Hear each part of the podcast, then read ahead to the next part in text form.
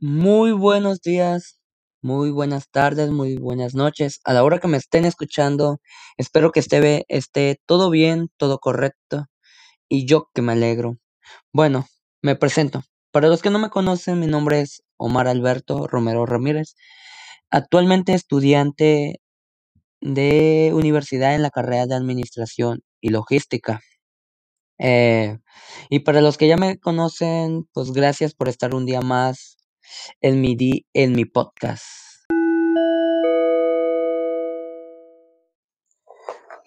Bueno, ya que me presenté y todo y, y saben quién soy y a qué vengo, eh, bueno, ¿no les ha pasado que... Ay, perdón, le pegué a mi gata, pero no pasa nada, fue accidental. Eh, ¿no les ha pasado que, no sé, en la prepa o en la secundaria los profes les ponían a hacer mm, encuestas, ya les- diciéndoles, no, pues hagan encuestas a 20 o a todos sus familiares y ustedes por flojera no lo hacían? Es más, lo rellenaban ustedes mismos, porque lo sé porque yo lo hacía, pero en las clases de una materia que me dan en la universidad eh, de investigación de mercado, he estado aprendiendo que para hacer encuestas eh, existen pasos.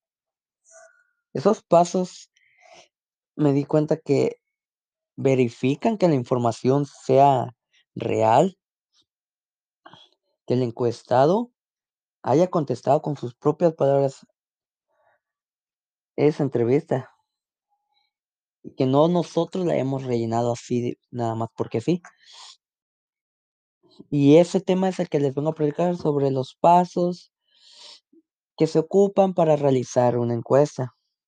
Y se los voy a presentar ahorita.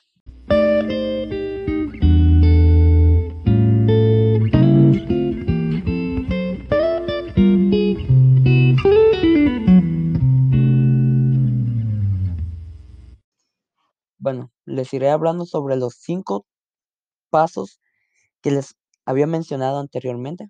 Vamos a empezar con el número uno, que es la validación y edición. Bueno, el propósito del primer paso es doble, ya que el investigador quiere cerciorarse de que todas las entrevistas se hayan realizado de acuerdo con las especificaciones de validación y de que los cuestionarios se llenaron apropiada y, completadamente con la edición.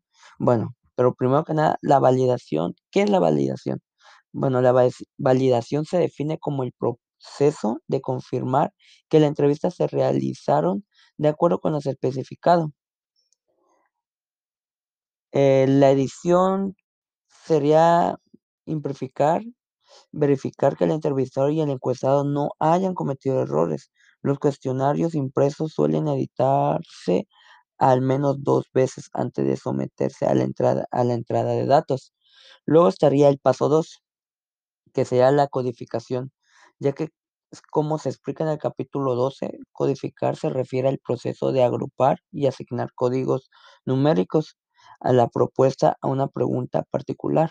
Bueno, la mayoría de las preguntas encuestas son encerradas y están precodificadas, lo cual lo quiere decir que ya se hayan asignado códigos numéricos a las diversas respuestas en el cuestionario.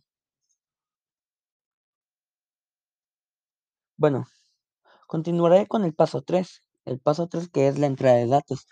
Eh, una vez validado y editado y codificado los cuestionarios, en ese momento de dar la siguiente paso del proceso, que será la entrada de datos. Claro que en este paso solo se aplican situaciones en las que los datos han sido capturados en encuestas impresas como encuestas por correo y autoadministradas Aquí usamos el término entrada de datos para referirnos al proceso de convertir información de una forma que pueda ser leída por computadora. En este proceso se requiere el dispositivo de entrada de datos, como una computadora personal o un, medio de almacenamiento como el disco, el disco o un disco duro de una computadora. Eh, también y después seguiría el paso 4, que sería depuración logística de datos. En este punto, los datos de todos los cuestionarios han sido introducidos y almacenados en una red o un disco duro de una computadora personal. En este momento de hacer es el momento, perdón, de hacer una última corrección de errores antes proce de proceder a la tabulación y análisis estadístico de los resultados de encuestas.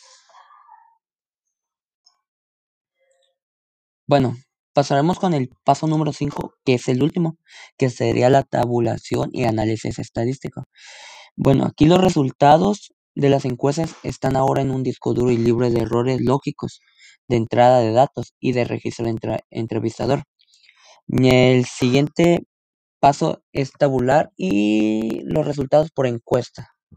Sería todo, o sea, acomodar cada información en una tabla ya sea gráficas para saber qué mayor porcentaje es el que favoreció o el que no favoreció.